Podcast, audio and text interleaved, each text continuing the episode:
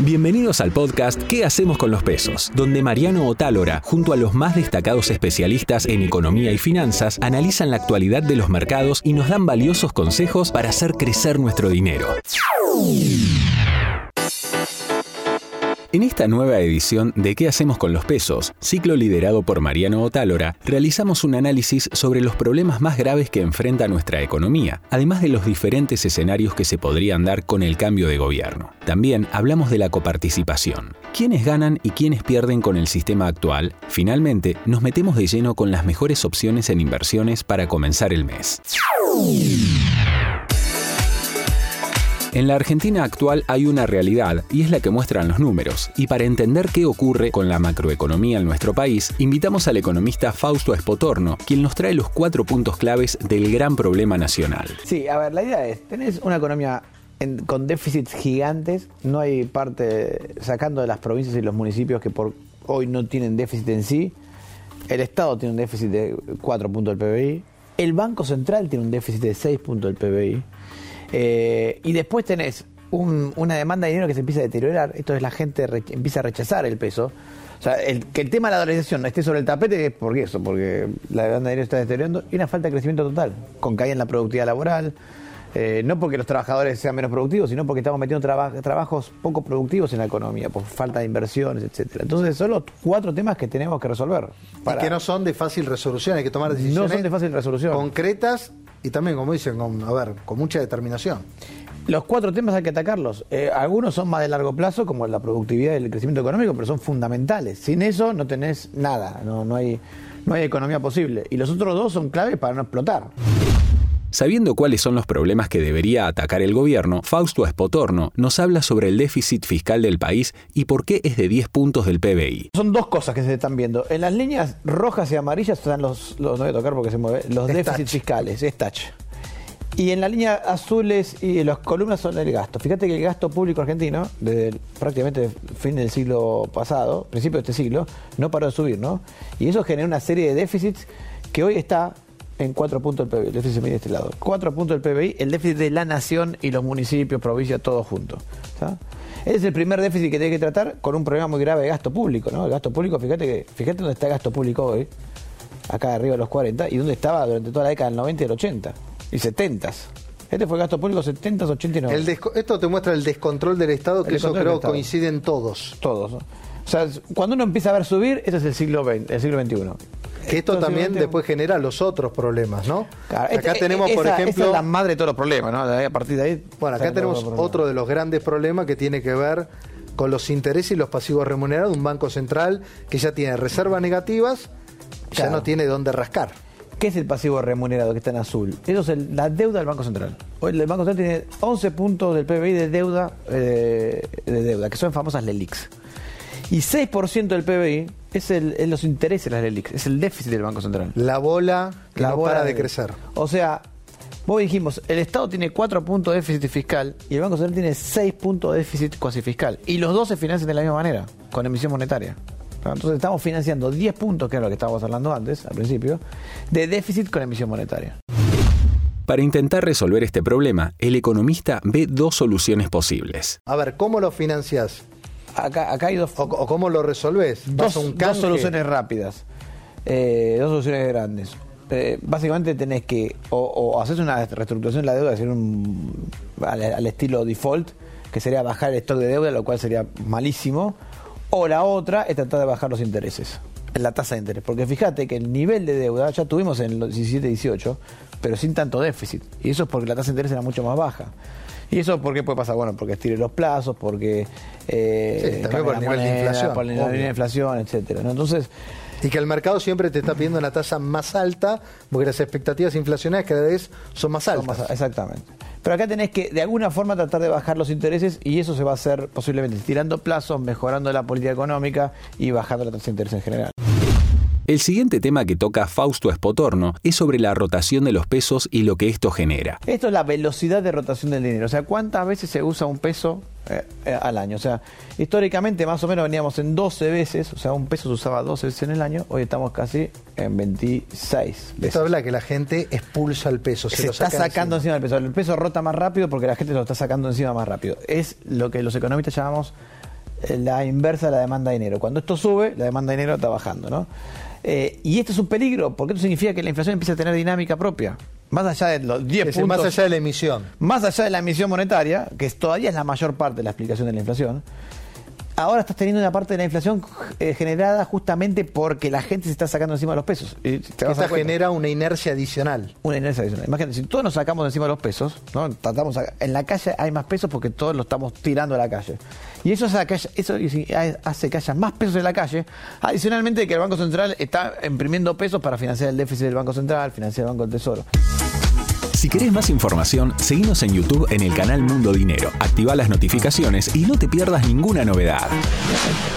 Ahora bien, ¿qué pasaría en el caso de que se dejara de emitir dinero? Sobre esto, el economista nos explica lo siguiente. Esto significa que por más que mañana dejes de emitir, esto termina sigue teniendo vida propia. Esto sigue teniendo vida residual por mucho más tiempo. O sea, exactamente. Si vos dejás de emitir porque haces superávit fiscal, tenés que arreglar el déficit del Banco Central. Poner que además arregles el déficit del Banco Central con algún canje del ELIX o algo.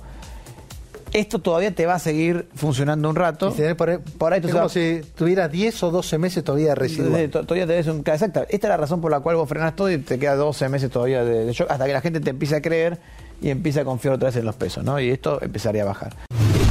Es momento de hablar de diferentes escenarios políticos. Uno donde hay una continuidad de lo actual y otro de cambio. Sobre el primero, Espotorno nos cuenta qué podemos esperar. Este es el escenario de, continuidad. Viene un gobierno y dice, bueno... No, hacemos nada, seguimos, seguimos la extendemos. La extendemos. Bien. Bueno, ese es un punto importante porque Después vamos a ir al escenario que yo creo que es más probable. Este escenario lo veo poco probable. Bueno, entonces este lo hacemos. pero simplemente este es importante para entender Mira, esto así como viene, si vos ves que la inflación se dispara para arriba, la velocidad de rotación del dinero, que es la que se dispara para arriba, el déficit fiscal se dispara para arriba, el fiscal se dispara para arriba. Bueno, no, es muy difícil saber que todo se va a disparar, sigue todo disparado para arriba. Entonces, ¿qué pasa? Este es el escenario, ¿qué pasa si todo sigue igual? Si bueno, vamos, bueno, al cepo, sacamos la brecha, ponemos seguimos con el dólar contado con liqui, seguimos con el cepo, bueno, es un escenario donde todo se espiraliza, ¿no?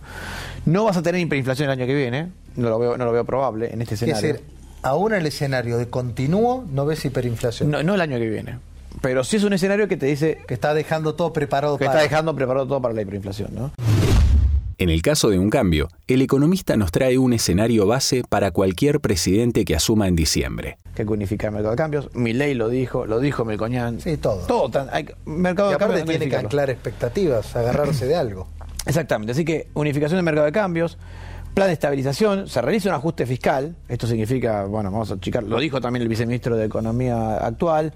Lo dijo Milei, lo viene diciendo hace rato, y también Melcoñán, y el ordenamiento del sistema financiero y Banco Central, que justamente tratar de resolver el problema de las LELIX, ¿no? hacer algún intento de resolver el problema de las LELIX.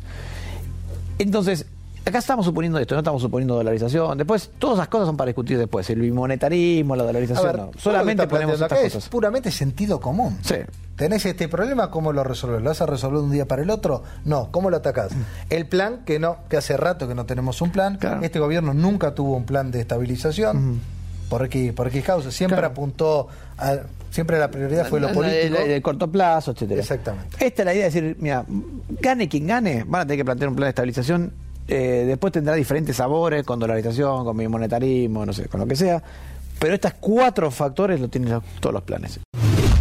La coparticipación en nuestro país tiene muchas aristas complicadas para resolver. Guillermo Pérez, CEO de Grupo GNP, nos cuenta en detalle la actualidad del acuerdo para intentar entender qué ocurre. Yo, o sea, que hace varias décadas que estoy con esto y cuando me puse a estudiar el tema por una presentación en un congreso, descubrí dos cosas y uno casi es un título de diario. El primero es que la coparticipación argentina es, eh, es una cámara séptica es una cloaca por donde va, se pierde todo ahí. El segundo es que descubrí, un día antes del Congreso, después de cuatro meses prepararlo, que no logramos nunca, la democracia argentina nunca logró eh, votar una ley que vote la coparticipación. Hay, hubo dos coparticipaciones en la Argentina. En realidad hay una tercera, pero que ahora digo por qué no vale. La de 1934, el gobierno de Agustín P. Justo, que fue una década infame, se le llamó así, que habría llegado al poder con fraude electoral, con apoyo del gobierno militar que hizo el golpe de 1930. Y la otra fue en marzo del 73, eh, que era gobierno militar. Y la que tenemos actualmente, que tenía tres años de duración, con renovación automática y todavía existe, a pesar del mandato constitucional del 94 que dijo de hacer una nueva, es la del año 88, que está basada en eh, arreglos, este, digamos, discrecionales del 85, 88. ¿Qué, cómo, ¿Cómo es? ¿Qué necesita? ¿Y qué me das? Y ¿Qué me votas? Claro, y, qué te, y, en base a eso es la distribución de hoy. ¿Y quién controla eso? Nadie. Y la tercera, que me estaba olvidando, muy importante. Las provincias están en el mejor de los mundos porque no tienen ninguna responsabilidad de fiscalizar, ninguna responsabilidad de recaudar, salvo por su ingreso bruto, y reciben un montón de plata. A muchas reciben más de lo que genera. En esta situación, donde hay provincias ganadoras y perdedoras en la distribución del dinero generado por la coparticipación, Guillermo Pérez nos da su punto de vista. ¿Yo qué veo? Yo veo que la zona centro del país, que sería, ahí está, la metieron a Córdoba, aunque empata Córdoba, pero tenés Entre Ríos, Santa Fe, provincia de Buenos Aires, capital y Córdoba. Esas, como dijiste ahí, este, digamos, crean PBI por el doble de lo que reciben. Ahora, esas son las que las tenemos que cuidar, porque son las que están bancando al resto del país, por lo menos al norte argentino, porque la Patagonia es como que empata entre lo que, lo que produce y lo que recibe, pero con la mitad de densidad poblacional del resto del país. Y el Cuyo, en realidad, bueno, la metieron a Mendoza ahí, que le levanta un poco el promedio, pero también recibe más de lo que, de lo que da. Entonces, ¿qué pasa? Yo lo que veo es que las provincias ricas tendrían que cuidar su infraestructura de todo tipo, productiva, pero antes que eso, habitacional, sanitaria y educacional, para poder cuidar la, productiva. Claro, todas las rutas están todas rotas, todas las que van a todos los puertos. Entonces cada vez se están estropeando más esas provincias que son las que bancan a las del norte. Las del norte producen entre el 2 y el 5% del PBI, reciben entre, sumadas las dos, norte-este, norte-oeste, el 30 y pico, ¿no? Más o menos 15, 17, una cosa así. Ahora, yo no veo digamos, fotos de esas provincias que digan, miren la inversión en infraestructura que están haciendo. Veo fotos en realidad de gente que la está pasando muy mal. ¿Y quién controla eso? No lo controla nadie. Y ahí es donde se me prendió la lamparita. Dije, todo esto está mal, esto hay que arreglarlo todo. Por otro lado, cuando veo que los únicos dos regímenes de coparticipación fueron en el 34 y en el 73 y no fueron de un gobierno democrático, señores, la democracia está en deuda con nosotros. Es momento de hablar de inversiones y para hacerlo invitamos al analista José Echagüe, quien nos trae la mejor opción para invertir en pesos. Me parece que la, deuda ajustable por ser, digamos, hoy estamos en un tipo de cambio real, cuando miramos el contado con liqui, que es superior al peor momento de la salida de la convertibilidad. O sea, prácticamente estamos en un eh, tipo de cambio máximo en 40 años prácticamente, 30 y pico de años. Entonces, me preguntás si puede ser más alto en términos reales. Sí, perfectamente puede ser más alto. Tenemos algún evento de acá a diciembre, digamos, eh, que, que, pueda disparar la incertidumbre aún más y puede subir. Podemos pensar en, digo, un episodio muy puntual de que bueno, hay que jugar a, ser el mago del timing, ¿no? Pero si pensamos con un poco más de horizonte, el ejercicio de invertir en pesos en un escenario en donde, por otro lado, la deuda en pesos, o sea, tenemos un problema gigante de pesos, pero no de deuda en pesos. La deuda en pesos del Tesoro en manos del sector privado son seis puntos y medio del PBI defoltear eso, eh, la verdad es que sería una locura, digamos, y creo que defoltear la deuda en dólares también sería una locura.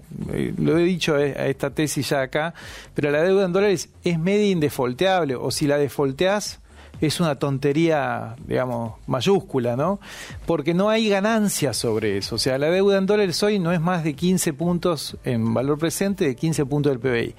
Entonces, eh, una primera consecuencia de inversión es, con paciencia, eh, invertir en dólares ajustables por ser, perdón, en pesos ajustables por ser, que es una forma de apostar a ese escenario macro de estabilización que comentaba Fausto. Si vamos a inversiones internacionales, José Echagüe nos recomienda dos ETF que para él son la mejor opción. Cartera internacional, que ahí lo vamos a ver eh, en pantalla ¿Por qué? Bueno, acá estamos hablando de dos ETF. ¿Por qué? En, el mundo vale la misma, por razones completamente distintas, vale la misma conclusión que vale para Argentina. O sea, las acciones subieron bastante, las tasas de interés también subieron bastante. El año pasado fue el peor año de renta fija en muchísimo tiempo, si no histórico. Y hoy tenemos, eh, yo diría, por lo menos en los últimos 20, 25 años, la forma más fácil de ganar y segura de ganar dinero en el mundo, que es comprar bonos de corto plazo de buenas compañías que tienen una tasa de interés real positiva récord en muchísimo tiempo. Eh, ese, digamos, bonos de alta calificación y de corto plazo de buenas compañías están comprimidos en ese ETF SLQD que uno lo puede comprar en cualquier, no, localmente, pero sí, eh, afuera. Eh, exactamente, en una bolsa, digamos. Sí, no hay CDR. No hay CDR de, de ese ETF, no hay CDR en Argentina. Y después, eh, pensando en, bueno, las acciones, hay una parte de acciones que uno debería tener siempre, pienso en el ETF del S&P Equal Weight ¿En qué se diferencia del S&P que todos conocemos? En que todas las 500 compañías tienen la misma participación y no están ponderadas por su capitalización.